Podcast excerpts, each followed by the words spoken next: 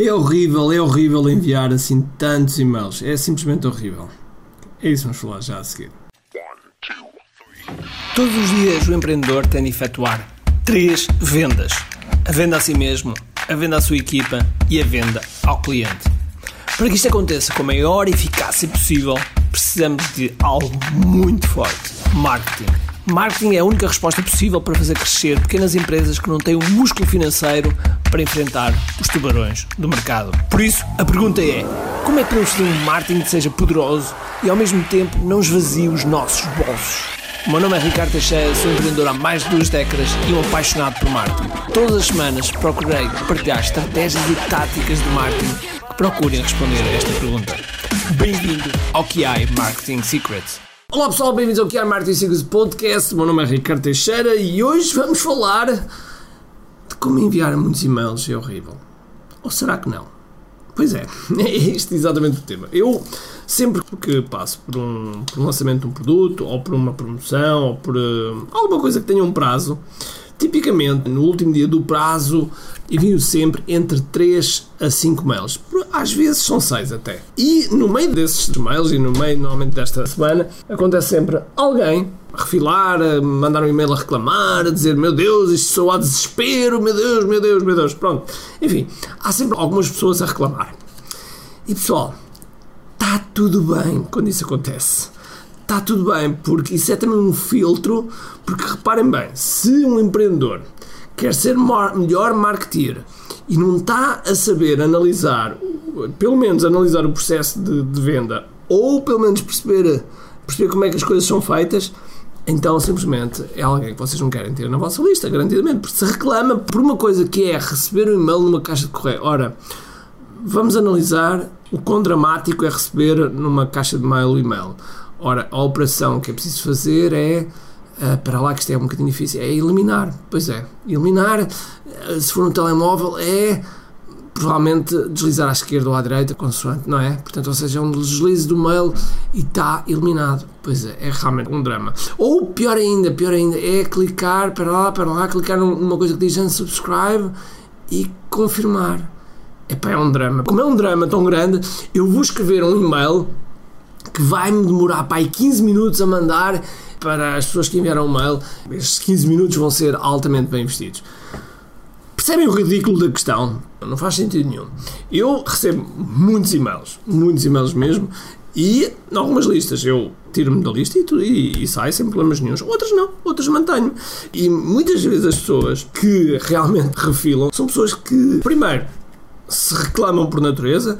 Segundo, se reclamam assim tanto, eu tenho algumas dúvidas que vão ter bastante sucesso como empreendedores. Porque, como empreendedores, nós diariamente, eu até às vezes a brincar, quando aparecem aqueles formulários, sei lá, nos hotéis, em outras coisas, a dizer a sua função, eu às vezes coloco bombeiro. Porquê? Porque nós todos os dias andamos a apagar fogos. Alguma coisa que correu menos bem na empresa e que temos que temos que tomar decisões, temos que decidir o que é que temos que fazer e, portanto, portanto nós somos muito bombeiros. Logo, se somos uma pessoa que reclamamos e estamos sempre a reclamar com a vida e se não gostamos daquilo que fazemos, se, se tornarmos empreendedores e se nosso subconsciente não queremos ser empreendedores, é óbvio que quando estivermos a receber alguns e-mails de dentro e estamos dentro de um lançamento ou de uma promoção, ou seja o que for, se vamos ficar chateados, é um indicador que se calhar não estamos no sítio certo. E isto é uma das coisas que eu transmito muitas vezes, muitas vezes aos meus alunos. Eu digo sempre que no último dia de carrinho aberto, como nós costumamos dizer, portanto, no último dia do prazo da venda, o envio deverá ser pelo menos no mínimo 3 mails, embora eu ensine a colocar 5 mails, ok? Claro que nós não podemos enviar um mail a dizer, olha, compra-me, e no segundo mail, espera lá, eu já te disse, compra-me, e no terceiro mail, alto, alto, compra-me. E no quarto mail, espera lá, porque agora tenho uma grande ideia, vê se me compras. E no quinto, ah, agora é que é, agora é que tens de comprar. Não, é óbvio que não pode ser assim. As coisas têm que ter. E há aqui uma palavra-chave que, que é uma palavra ao longo dos lançamentos, é a palavra-chave que é sequência. Okay? As coisas têm que ter uma sequência e, portanto, os e-mails têm que ter uma sequência e têm que ter uma lógica, uma razão pelo qual está a ser enviado aquele e-mail. Por exemplo, pode ser um bónus novo, pode ser um webinar que vai haver, pode ser uma nova forma de pagamento, podem ser variedíssimas coisas que acontecem no dia daquele final de prazo. Porventura, chegas ao último dia e não estás a enviar no mínimo 3 mails, garanto que estás a deixar provavelmente entre 20 a 30% de dinheiro na mesa.